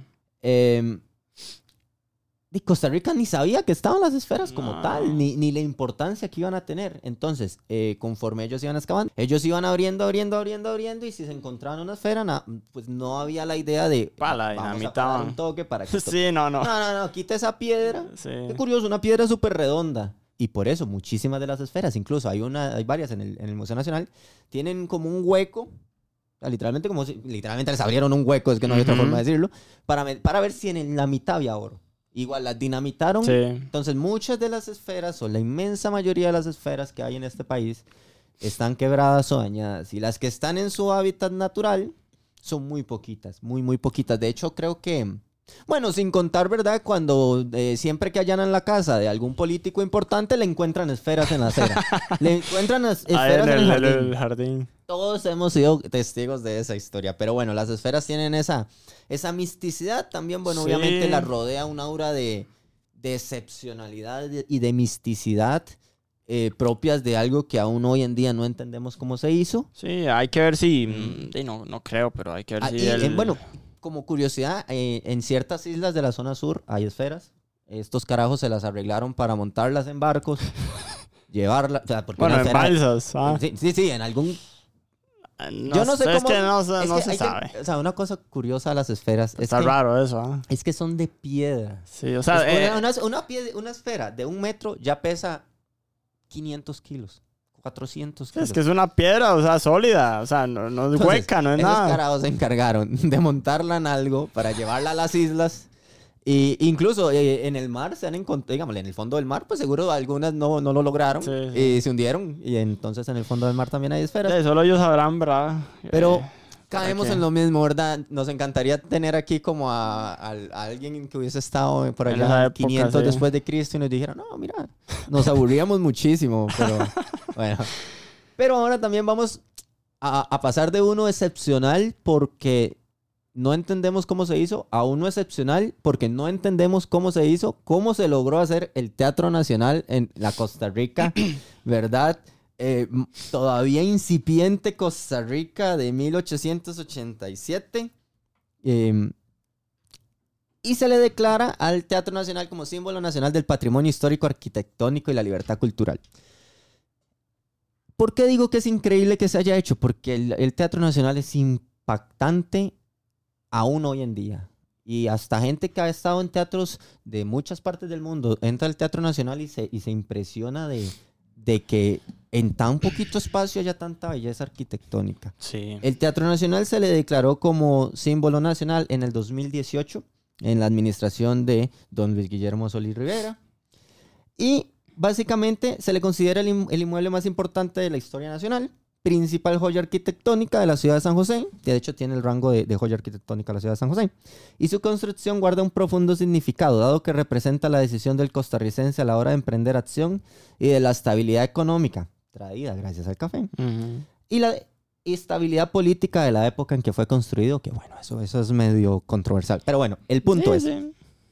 para darle idea, el Teatro Nacional eh, se decide construir básicamente porque en Costa Rica nos invadieron europeos. En buen plan, sí, pero nos invadieron. Llegaron europeos lo que no estaba escrito. Y pues claro, venían de las grandes, eh, de las Francias, de las Italias, de las Alemanias, de, de- de inicios de siglo, antes de la antes de la Primera Guerra Mundial. Entonces, claro, venían con una economía muy próspera y tal, y llegaban a San José que literalmente éramos, teníamos luz, pero éramos Sí, calles, o sea, éramos, éramos, ahí, cafetales, cafetales, Sí, muchos cafetales. una casa muy bonita, cafetal, El, cafetal, el cafetal. primer cafetal inició en San José Centro. En el centro. Que no lo el crean. centro. Entonces, ¿qué pasa? Que bueno, se decide, ¿verdad? Construirlo. Este. Y fue eh, eh, inaugurado en 1891, ¿verdad? Este. Al principio se dijo que se iba a. que, que esto lo iban a pagar los cafetaleros con. Eh, los Eh, impuestos tal. del café. Pero bueno, al final no alcanzaron y se tuvo que modificar un poco ahí los impuestos y al final prácticamente eh, lo pagamos todo el pueblo. Sí, sí. Todos, de todos los que vivieron en esa época lo hicieron. Metieron. Su, arqui- su arquitecto fue Cristóforo Molinari Aquipati, ¿verdad? Se construyó de 1891 a 1897. Dije 1887, era 1897. Ujú. Eh, es, es un estilo barroco ecléctico y tiene una capacidad para 850 personas. Es declar- eh, tiene declaratoria de institución benemérita de las, de las artes, monumento nacional, símbolo nacional. Es inspirado, eh, que es como la gran curiosidad, este teatro es inspirado en el teatro de Milán, De hecho, el Teatro de En Milán Italia hay unos es similares. el Teatro sí. Nacional, pero grandote. Sí, Literalmente nosotros sí. hicimos la una escala. arquitectura, eh, ahí he visto que sí hay unos muy similares. Pero, sin embargo, no se escatimó en gastos. No se escatimó en gastos. No, Y no, va, se metió todo. eh, mármol traído de las mejores eh, minas de Italia, eh, oro, las mejores maderas. Una, de hecho, hasta las, las, las, ¿cómo se llama? Las eh, esculturas que están son de verdad que Mármol, sí, obras son maestras. Sí, que los que- podrían estar expuestas Los que no han podido ir al teatro, lo- los invitamos a que... a que pues, se, sí. hay unos turcitos, ¿verdad? Eh, esto no es, no es, como no, es colaboración publicidad, pagada, pero, sí, patrocínenos, pero Teatro más Nacional. bien Teatro Nacional manda huevo. Bueno, pero el Teatro Nacional tiene unos, unos turcitos que, bueno, te llevan por unas partes, hay algunos que tienen actuación, hay algunos que no, pero es bonito porque mm, creo que nos acerca un poquito a lo que a lo que el costarricense es capaz de llegar a hacer si se lo propone. Porque de hecho ahí también, aquí aparecerá la fotillo después. Hay una foto que es la de que se ve el Teatro Nacional y al frente hay unos maizales. Y esa es, eso era lo impactante del Teatro Nacional. De hecho, bueno, en, en periódicos mm, viejos, cuando la gente venía de otros países, decía que impactaba ver semejante obra de arte rodeado de, de cafetales y que... Sí, sí, sí. De hecho, supongo que tenía que ser todo un evento, ¿verdad? Toda una cosa. Igual de, para entrar al Teatro Nacional en el lobby, por decirlo así, no, no hace falta eh, pagar. ¿verdad? Para- Eso sí, se puede eh, entrar. Puede entrar, abierto. hay un- una exhibición ahí pequeñita De a la las- derecha. Eh, hay una cafetería también, eh, patrocínenos. sí. Eh, no sabía grabar el podcast. No, y también importante del Teatro Nacional es que eh, en su interior está la alegoría del café y el banano, que es una de las pinturas más eh, Preciosas. representativas. Sí. Y que estuvo en un billete. de la, ajá, Muy el bonito. famoso billete 5 colones, que Sí. hecho al otro lado tiene la guaria. Es preciosa, es de 1897 del señor Alejandro Villa. Y este está en el techo. Y cuando eh, en estos turcitos que les digo, pues lo pueden ver, está ahí en el techo. Y, eh, y pues, es bonito el teatro, sí. Ahora entramos con uno que me representa. Este es el, el Este, este símbolo. me representa. Este, es el- este yo no sé por qué duraron tanto en declarar los símbolos Sí, nacional. van con la idea, sí, es cierto. Este, y el café. El café. Es que el café. ¿Qué, ¿Qué podemos decir del café? ¿Verdad? Símbolo del desarrollo económico, social y cultural de Costa Rica. Y más. Y más. Y eh, Declaró símbolo nacional el 28 de julio de 2020. Obviamente por su importancia eh, en la historia de Costa Rica. Impacto social, económico, cultural. A lo largo, desde principios de nuestra vida independiente hasta Hasta hoy en día. 200 años Y seguirá. dándole y seguirá. Eh, el cultivo de café eh, inició a, a- a mediados del siglo XIX. Eh, tuvo consecuencias, ¿verdad? obviamente, sociales, culturales. El primer cafetal, como dijimos, se inició. se tiene fecha más o menos de 1810, por ahí, de un padre, se me va el Mm. nombre, no sé si lo puedes buscar. Eh, inició ahí en San José Centro. Mm. Hay una plaquilla. Ahí, eh, ahí inició el, el primer cafetal. Eh, él fue, se le atribuye el, el- el primer eh, caficultor, de- el, ¿verdad? el pionero. El pionero. Y también cuenta ahí la, la leyenda, ¿verdad? Que el- este padre iba eh, regalando semillas, ¿verdad? Granos de café a la gente para que lo cultivaran sus casas y demás. Y ahí corriendo la bola. Y eh, conforme fue pasando el tiempo, vieron que eh, de ahí sí pegaba. y fueron eh, dándole más importancia. Y eh, hasta que llegó el punto de que de ahí, lo que había cosechado ahí en San José Centro, que, de maíz y demás, no sé qué más había, eh, lo que se cultivaba en ese momento, se lo volaron y todo el mundo empezó a cosechar café. Y así fue como se fue expandiendo, expandiendo hasta, hasta hoy en día. Y obviamente el impacto que tuvo, porque a- anterior a, al café, eh, no teníamos un, un producto que nos representara y que nos diera esa estabilidad económica que tanto buscamos Anterior eh, probamos con el palo de Brasil, Mm. probamos con el tabaco, Tabaco, el cacao. el estuvo ahí. cacao, pero no, no agarró, no, no tuvo el impacto necesario. Y es que el café revolucionó todo, o sea, eh, fue también el, eh, recibido y, y la calidad también, ¿verdad? La, cali- la calidad del café, eso fue también eh, lo, lo representativo que hubo.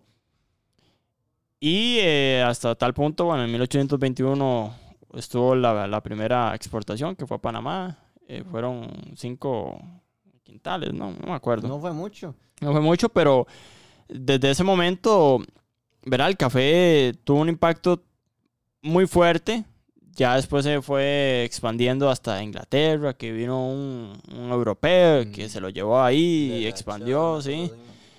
Y, y a tal punto nosotros- que... Nosotros fuimos básicamente, en sana teoría, eh, nosotros llenamos de café Costa Rica, sí. eh, eh, Costa Rica. O sea, Costa Rica. Es que el café, el- en Costa Rica hay dos, dos, dos granos, digamos, dos cosas así que hay que ponerlas como por encima. El cacao, porque el cacao, literalmente, eh, nuestros indígenas más antiguos, eh, cuando hablan de cómo llegamos nosotros a Costa Rica, ellos dicen que salimos de las semillas de cacao, ¿verdad? Que esa, bueno, es básicamente la cosmología de, Sí. de Cibo y tal. Entonces, el cacao tiene una, una historia muy interesante y nos mantuvo mucho tiempo.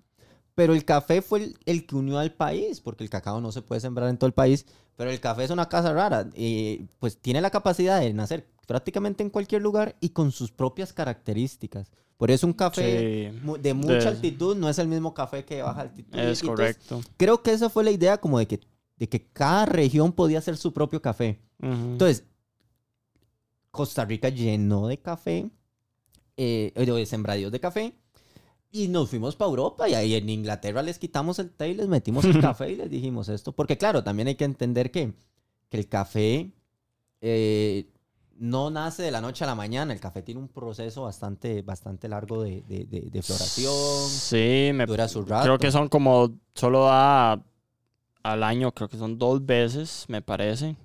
¿Verdad? Dos o una. una, no sé. Eh, y es que sí, como dice Luis, de ahí el café pega prácticamente en cualquier lado, menos en la playa, que es donde aparece la alegoría del, Del del café. y sale... Salen agarrando café en medio puerto. media playa. Media Ahí, ahí playa, obviamente no, no pega, ahí no pega el café, ¿verdad? La alegoría del café es una obra maestra preciosa y Sí, todo, pero, pero pero, se notó está- que la hizo está- alguien que no rara. tenía ni idea. Sí, Sí, sí, sí. sí, pero ahí no le podíamos... O sea, era un señor que en su vida había visto café. Pero sí, bueno, el café estuvo eh, el principal eh, cultivo y Ahorita es exportación. tercero. Ahorita es el tercero, ¿verdad? Eh, primero ahora está el banano y la piña. Ujú. Y ya después sigue el café, pero aún así sigue representando. ¿Y quién no ha tomado café? O sea, es que, ¿verdad? O Es que sea, es parte, es parte. E- e- Era como lo que decíamos con los, con los otros símbolos. No es solo el café. El café está bien, está bien. Pero es que, ¿qué, qué, qué, lo que qué representa. representa el café? Las reuniones familiares, las, las- los negocios. Man, nos tomamos un cafecito para las bar, claro. Es que todo- Em, Navidad, El- hay los estudios, el, estudiante que se está quedando hasta tarde estudiando y toma café, Sí. eh, el- las, las fiestas de fin de año, los funerales, eh, bueno, las velas. eh, es decir, de- Sí, a- sí, es, es- es- es lo, es lo- lo bonito de los símbolos y porque hay, por eso le digo, es que estos símbolos parecen que no, pero cuando usted ya los, los ve como desde la, de la cosa alrededor que los rodea, la mística que los rodea, tiene mucho sentido el café. Bueno, el café debió ser símbolo nacional literalmente desde que... No, desde- y también, o eh, sea, eh, o sea, el café es que sí, pero No, y también la importancia, digo yo, o sea, cuando uno se toma una taza de café, se uno diga, "Jue pucha, o sea, me estoy tomando un símbolo nacional, Es que es ¿verdad? así. O sea, y, es así, es así. y, y, no sé, darle esa importancia, ¿verdad? Cuando O uno toma una- un, un trago de café, uno diga, "Jue pucha, uno- es que uno- esta, esta vara sí... Yo siempre le, le digo a, mi- a mis tatas, Costa Rica no ha terminado de entender lo agradecido que tenemos que ser con el café. ¿Sabes qué es?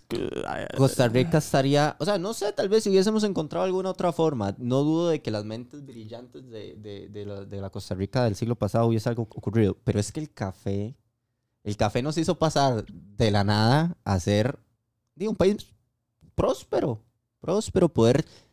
Nosotros muchas de las ideas de educación y de libertad que tenemos literalmente son gracias al café. Entonces, esa es una de las razones principales de por qué el cafeto es un, es un, es un símbolo nacional. En Costa Rica está prohibida. Ah, y lo acabo de leer, lo estaba leyendo aquí la fuente. eh, es el Instituto Costarricense del Café, digamos, no, no me lo estoy Ah, inventando. Pero en Costa Rica está prohibido un tipo de café. Sí, sí, el, aquí solo arábica. Ajá, solo se, puede, hay uno, Es que hay otro tipo. eh, hay otro tipo, pero en buena teoría en Ese Costa Rica solo se puede eh, producir, cosechar el café de arábica. Y no, y el otro está prohibido por malo. Sí, por malo y también Costa Rica mantiene un nivel de calidad en su... O sea, Sí. hasta el café más barato que usted se pueda encontrar. Es cierto, en Costa Rica hay cafés malos. es que el otro, buscátelo ahí, eh, robusta. Robusta, qué grande. Eh, ese es porque ese café es más fácil de producir, pero la calidad es muy mala.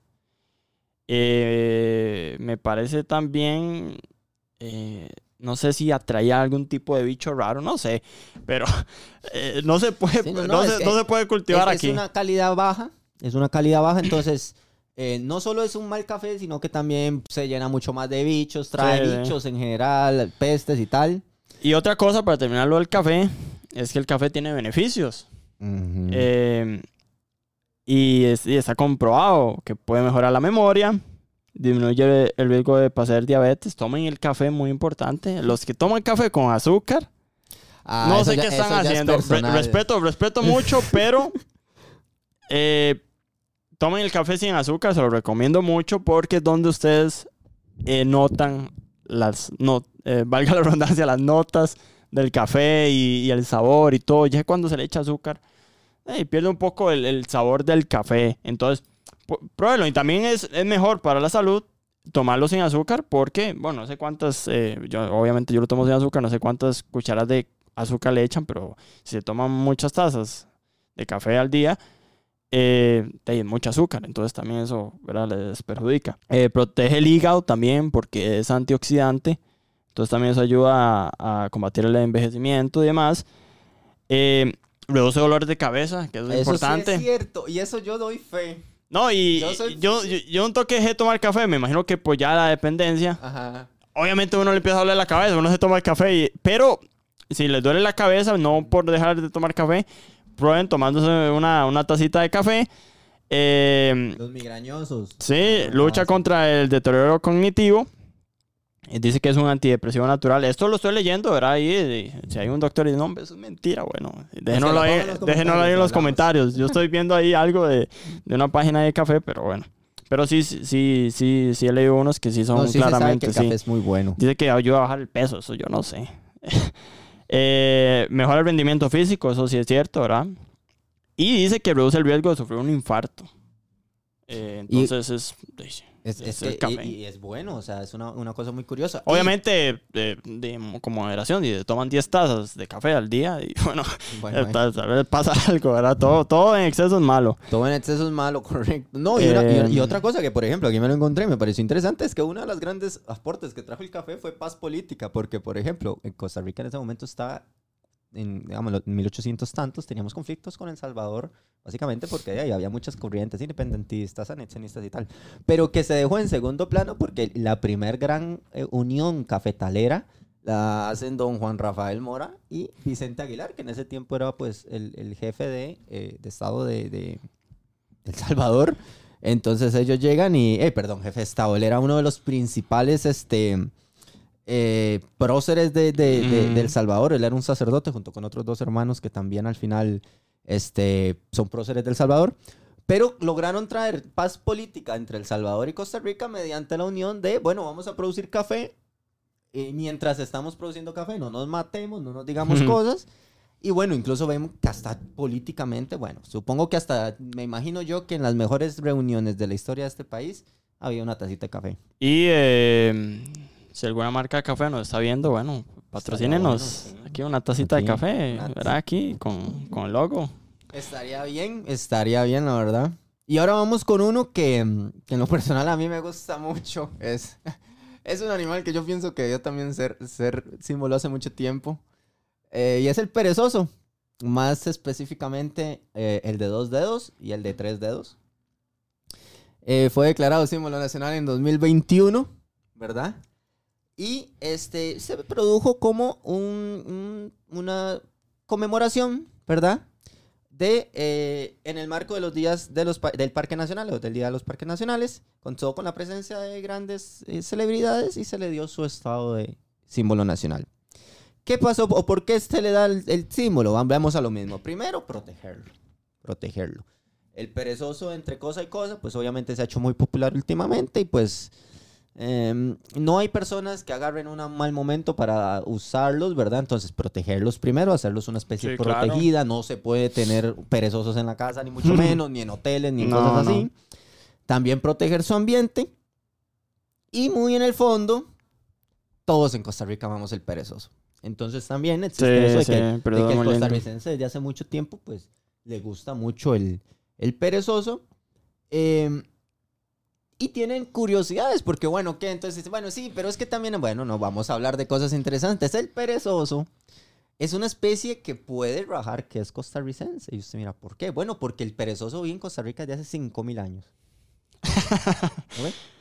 En Costa Rica, ¿verdad? Esto lo hemos hablado algunas veces, lo repetiremos en el futuro, pero existió megafauna, ¿verdad? Nosotros Ah, no sí. tuvimos dinosaurios, ¿verdad? Como tal, pero sí después de, la, de, la, de la era de hielo, la última gran era de hielo, cuando ya se, se, se empieza a bajar y empiezan pues a salir estas primeras zonas, ¿verdad? Que traeremos a un experto que nos explique bien cómo funciona el tema, pero las primeras especies que se asentan en el país son los perezosos. Los perezosos, claro, en ese momento no eran, no eran los bichitos que conocemos ahorita, sino que era este, un, un- pondremos una imagen, ¿verdad? Era un bichejo de 5 metros, Sí, era absolutamente el sin tata, el sentido. tata del Sí. perezoso. O sea, no, no sé si han visto a un, a un perezoso caminar de cuatro patas, o sea, es, es con- como raros. Bueno, ahora imagínense esa cosa de cuatro metros, porque se dice que de pie medía cinco metros. O sea, es gigante. Era un, era un perezoso literalmente gigante. Y bueno, se quedó acá, ¿verdad? Obviamente entre la pérdida del hábitat y sus, y sus fuentes de alimentación y todas las cosas que pudieron pasar, fueron haciéndose más pequeños por dicha, hasta que se volvieron parte de. De hecho, nuestros indígenas los mencionan muchísimo, los respetan mucho. Los respetan porque ellos... eh, y me gusta mucho esa, esa idea que ellos le ven, pero ellos veían a los perezosos como pequeños planetas, porque si usted abre un perezoso, no, bueno, no sé si alguna vez han tenido un perezoso enfrente, pero yo viví en Orotina y habían perezosos. Entonces, no sé si alguna vez han tenido un perezoso encima, pero cuando usted le abre el pelo a un perezoso, ahí viven muchos bichitos. Y tienen a veces hasta como matitas y cosas. Los manes casi no se mueven. Entonces yo me imagino que la idea de, los, de, de- de- de nuestros indígenas iba muy en eso, porque ellos hablaban de, pequeños mundos, porque eran pequeños mundos. O sea, ellos decían, de ahí, este mae vive allá arriba, tiene plantas y todo, pues a mí me parece precioso así. Entonces también tiene esa mística de que nuestros indígenas los respetaban muchísimo por, por ese tipo de cosas. Y bueno, al día de hoy se ha vuelto todo un símbolo. Sí, ¿verdad? sí, Yo- sí. A mí me encantan los, los perezosos. Muy lindo, sí. Eh, hay Y muchas es tallas de tranquilo y representa, representa ahí a Costa Rica. Y volvemos tranquilo. a lo mismo, ¿verdad? Eh, El representa. manatí, el perezoso, Yo sé son que usted animales quiere decir que tranquilos. representa el funcionario público promedio, tal vez sí. Puede ser que sí, no lo estoy afirmando, pero representa, creo, vean, los animales también como no hemos sido, no, o sea, no tenemos un solo animal depredador, No, no. sino que más bien tenemos animales súper tranquilos. Sabemos que los perezosos viven en las copas de los árboles, bajan una que otra vez A comer. a, a- sí, a hacer sus necesidades, después vuelven a subir, les gusta estar ahí. Y bueno, como curiosidad, es que este es, es Costa Rica lo adopta como este no quiero decir mascota porque no es la palabra, pero lo adopta como un representativo para la marca país Costa Rica. Entonces, en, el extranjero, cuando Costa Rica se promociona, el animal que promociona o que le gusta promocionar es el perezoso. Entonces, bien por el perezoso, el, pere- el perezoso tumbado. Ahora, bueno, entramos ya en los últimos. eh, este fue declarado el 28 de abril de 2022, que es la mariposa morfo. Hace poquito, hace un año, ¿verdad? Un poquito más. Eh, declarada, ¿verdad? La mariposa morfo Elenor narcissus. Ese es el nombre ahí científico de la mariposa. Eh, obviamente, vamos a lo mismo. Eh, se declara, ¿verdad? Para, para la conservación, ¿verdad? Y, y el uso adecuado de estas mariposas. eh, con todo, ¿verdad? Lo que es eh, las especies, ¿verdad? La fauna y demás eh, de Costa Rica. Por eso se, se declaran. Eh, y también, bueno, eh, para dimensionar y, y reconocer ¿verdad? el valor que tiene este, esta especie para el país y obviamente para promociona- promocionarlo eh, al mundo. Porque también Costa Rica eh, utiliza internacionalmente la mariposa morfo como embajadora de la belleza ambiental costarricense. Y sí, es una, es una Mm. mariposa bonita, Preciosa. es muy bonita. Eh, no sé si no, no soy, eh, no tengo un mariposario o algo así, no soy experto en mariposas.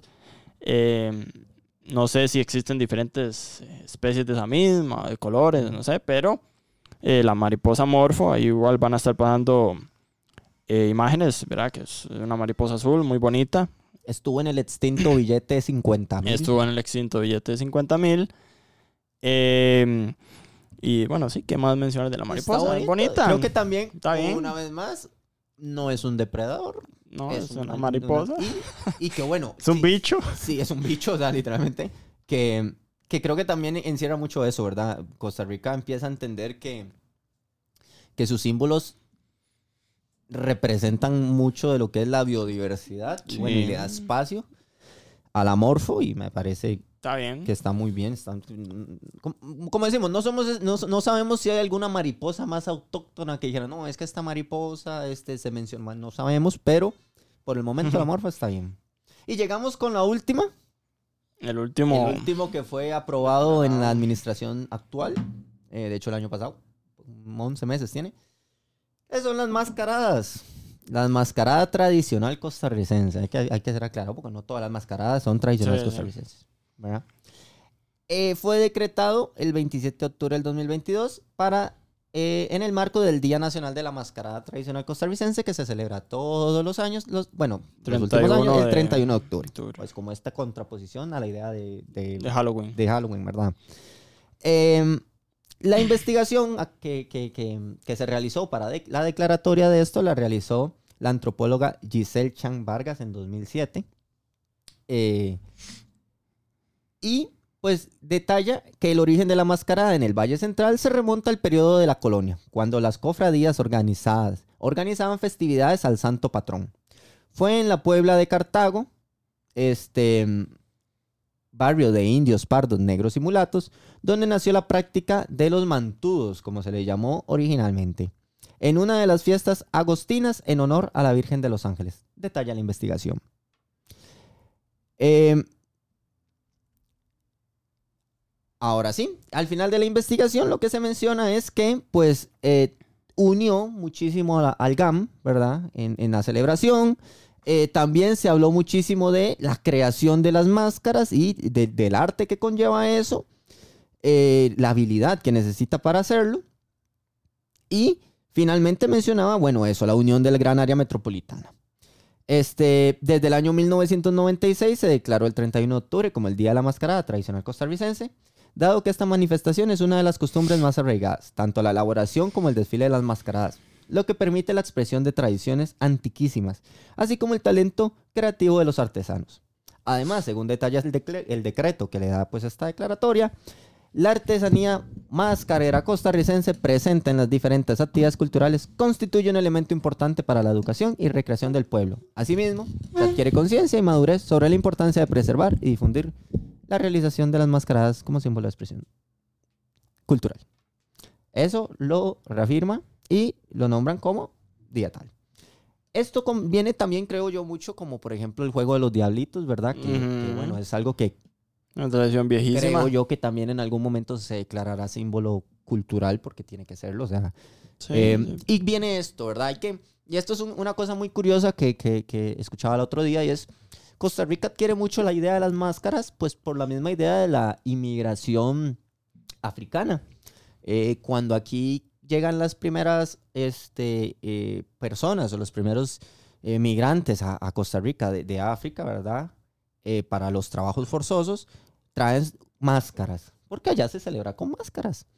Entonces vemos cómo eso se fue arraigando y lo, se conectó muy bien con la idea que ya traíamos de la, antes de la, de la o desde la colonia de eh, representar como cosas con máscaras. En el juego Los Diablitos, pues se representa como la opresión española y cómo se este tal. Y Ujú. se fue adquiriendo una cosa con otra hasta que aparecen las- las- las- los mantudos, como les decían antes, o mascaradas como los conocemos ahora. Que si ustedes, vamos a ver si ponemos imágenes también.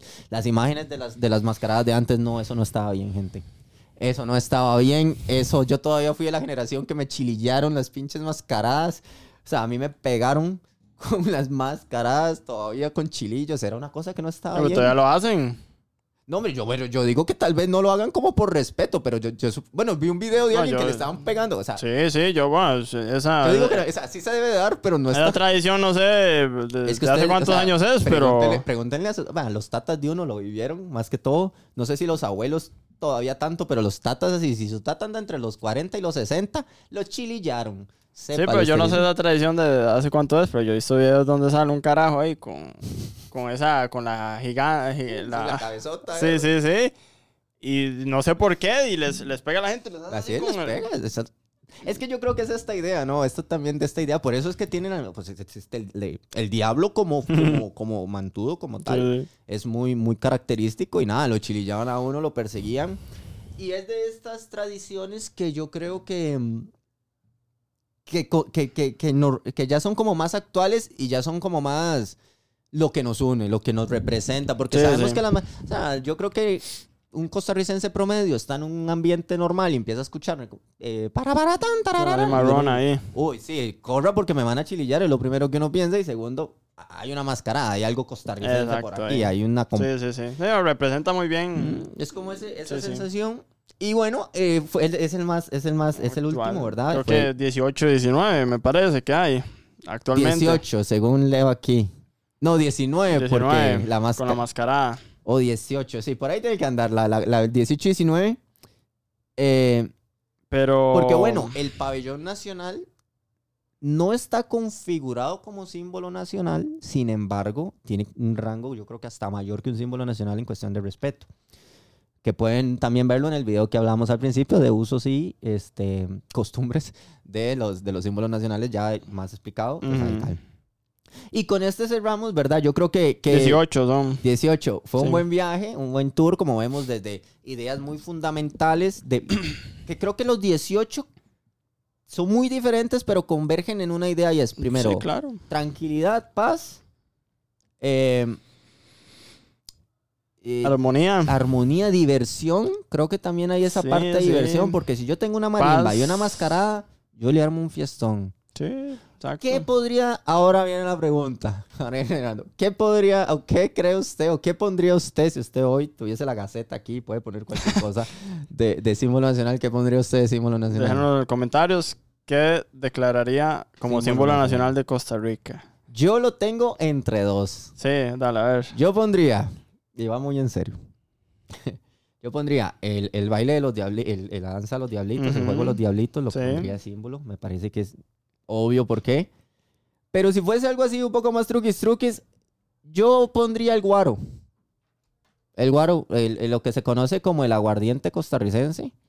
El guaro, el guaro. Está medio. Y esto, mira, ¿por qué? Primero, por lo que hemos hablado de todo lo- la mística que conlleva alrededor el guaro, que era lo que se tomaba cuando se llevaba el café, era lo que se toma tal. Pero también porque o- o- oficialmente Costa Rica produce guaro para su población desde 1853. O sea, nosotros privatizamos, la, no, nacionalizamos Sí. la producción de licor y creamos la idea del guaro desde 1853. Entonces, pondría el guaro como Eh. símbolo nacional Y de la caña se hace el guaro. y de la caña se hace el guaro. Y que también, creo que también eso daría... más así se puede hacer símbolo nacional la caña. O la caña tal. También Sí. creo que sería bueno como para incluirlo en campañas de concientización del consumo del licor. Sí, Tanto sí. manejando Que está complicado porque ni siquiera en el fútbol le están metiendo Sí. licor, entonces Pero- estás ahí. Yo pondría el guarita ahí. Pero déjenos ahí en los comentarios eh, qué símbolo. No sé, no sé. el chorreador de café no puede ser. El café otra vez. El chorreador de café. el chorreador de. el Yo el chorreador de café. Tomen café con chorreador. En Coffee Sí, Mate, querido, Maker le, ca- le cambia el Se sabor. entiende, pero el, el Se cambia el sabor. Eh, mientras puedan, chorreen lo mejor. Y eh, no le echen azúcar. Mira, le echan azúcar, No, pues, eh, no sé, no se me ocurre así ahorita. Hay varias cositas. Hubo- Eh, yo me acuerdo que hace unos años Eh, De hecho, nos lo decían porque hace poco hicimos un post sobre el patrimonio en, en Limón y se notaba que muchos eran aprobados en los noventas y también me puse a ver que aquí Sí. varios símbolos son, fueron aprobados en los noventas. Yo creo que en los noventas fue una época en que se le dio mucho hincapié a la idea de, de volver a, tra- a- a tratar de llegar a, a proteger cosas, ¿verdad? Eh, y no solo como un patrimonio arquitectónico, como se habló aquí, sino también con símbolos, ¿verdad? Varios símbolos sí. fueron de esa época. Entonces también como que responde mucho a la necesidad de la época, ¿verdad? Yo creo que, por ejemplo, hay animales que a mí me parece, por ejemplo, el, el- el tucán, el tiburón Sí. martillo, que son tan populares y se explota tanto y nunca Sí, sí. no han llegado a ese límite. Habría que ver, ¿verdad? Que, que se puede lapa, valorar. Como dije antes, lapa, también se habló. Pero sí, o sea, déjenos ahí en los comentarios. comentarios, ¿cuál qué- pondría usted? ¿Cuál ¿Cuál- pondría? ¿Cuál quitaría? ¿Cuál quitaría? ¿Cuál pondría? ¿Cuál, ¿Cuál, es su favorito? cuál cambiaría? Sí, exacto. Yo me quedo con el perezoso, creo. Las esferas es que, es que ellas son muy... ya Yo me quedo con cosa. el café. Pero es que el perezoso está bien. Un animalito tumbado. Sí, déjenos ahí su preferido. ¿Cuál pondrían? ¿Cuál quitarían? Y de ahí sería esto, que Ujú. un episodio medio larguito, pero abarcamos ahí todos los símbolos. Yo creo que aquí Eh, le estamos ahorrando la tarea a muchas personas de, de- de- de que les van a Sí, poner alguna tareas. tarea ahí, ahí tranquilos, ahí Mm, mandando escucharlo, los todo bien. símbolos, sí. Y Y agradecer, agradecer, Agradecer, muchísimo a la sí, gente a que los nos está miembros. Eh, eh, ya sea en Spotify, Apple Podcasts o YouTube. Eh, muchísimas gracias. Eh, ya llevamos bastantes episodios, la verdad. ya este es el muchísimo. 18. Eh, y ahí vamos a seguir este mes de septiembre de ahí. Temas Eh, ¿Cómo se patrios. llama el de, ¿verdad? El mes patrio. Entonces estamos. eh, vamos a ver todo lo. ahorita, obviamente, empezamos con, con los símbolos nacionales. Vamos a ver, obviamente, el proceso de la independencia y otras cuestiones más, ¿verdad? Que tengan que ver relacionadas a, a la independencia. Eh, pero, pero sí, o sea, estén muy atentos, ¿verdad? Estos episodios van a salir, recuerden, los jueves, siempre a las 7 de la noche. Eh, activen las notificaciones en YouTube eh, para que les avise cuando subimos un nuevo episodio. Igual en, en Spotify le pueden activar las eh, notificaciones. Imagino que en Apple Podcast y en Google Podcast eh, es lo mismo. Déjenos en los comentarios, lo, ¿verdad? ¿Qué símbolo quitarían, pondrían? Eh, ¿Y cuál es su favorito? En Spotify también se puede hacer eso. Eh, dejar comentarios. ahí. Eh, y obviamente en YouTube ahí nos sirve mucho. Denle me gusta. eh, dejen un comentario. Eh, páseselo a alguien que usted cree que, que le, vaya a gustar este contenido. Y ya si están sus posibilidades, como le vimos al principio, pueden hacerse miembros desde 600 colones al mes. Eh, ahí están todos los beneficios ¿verdad? Que, que pueden tener. Y creo que hasta se pueden hacer donaciones ahí.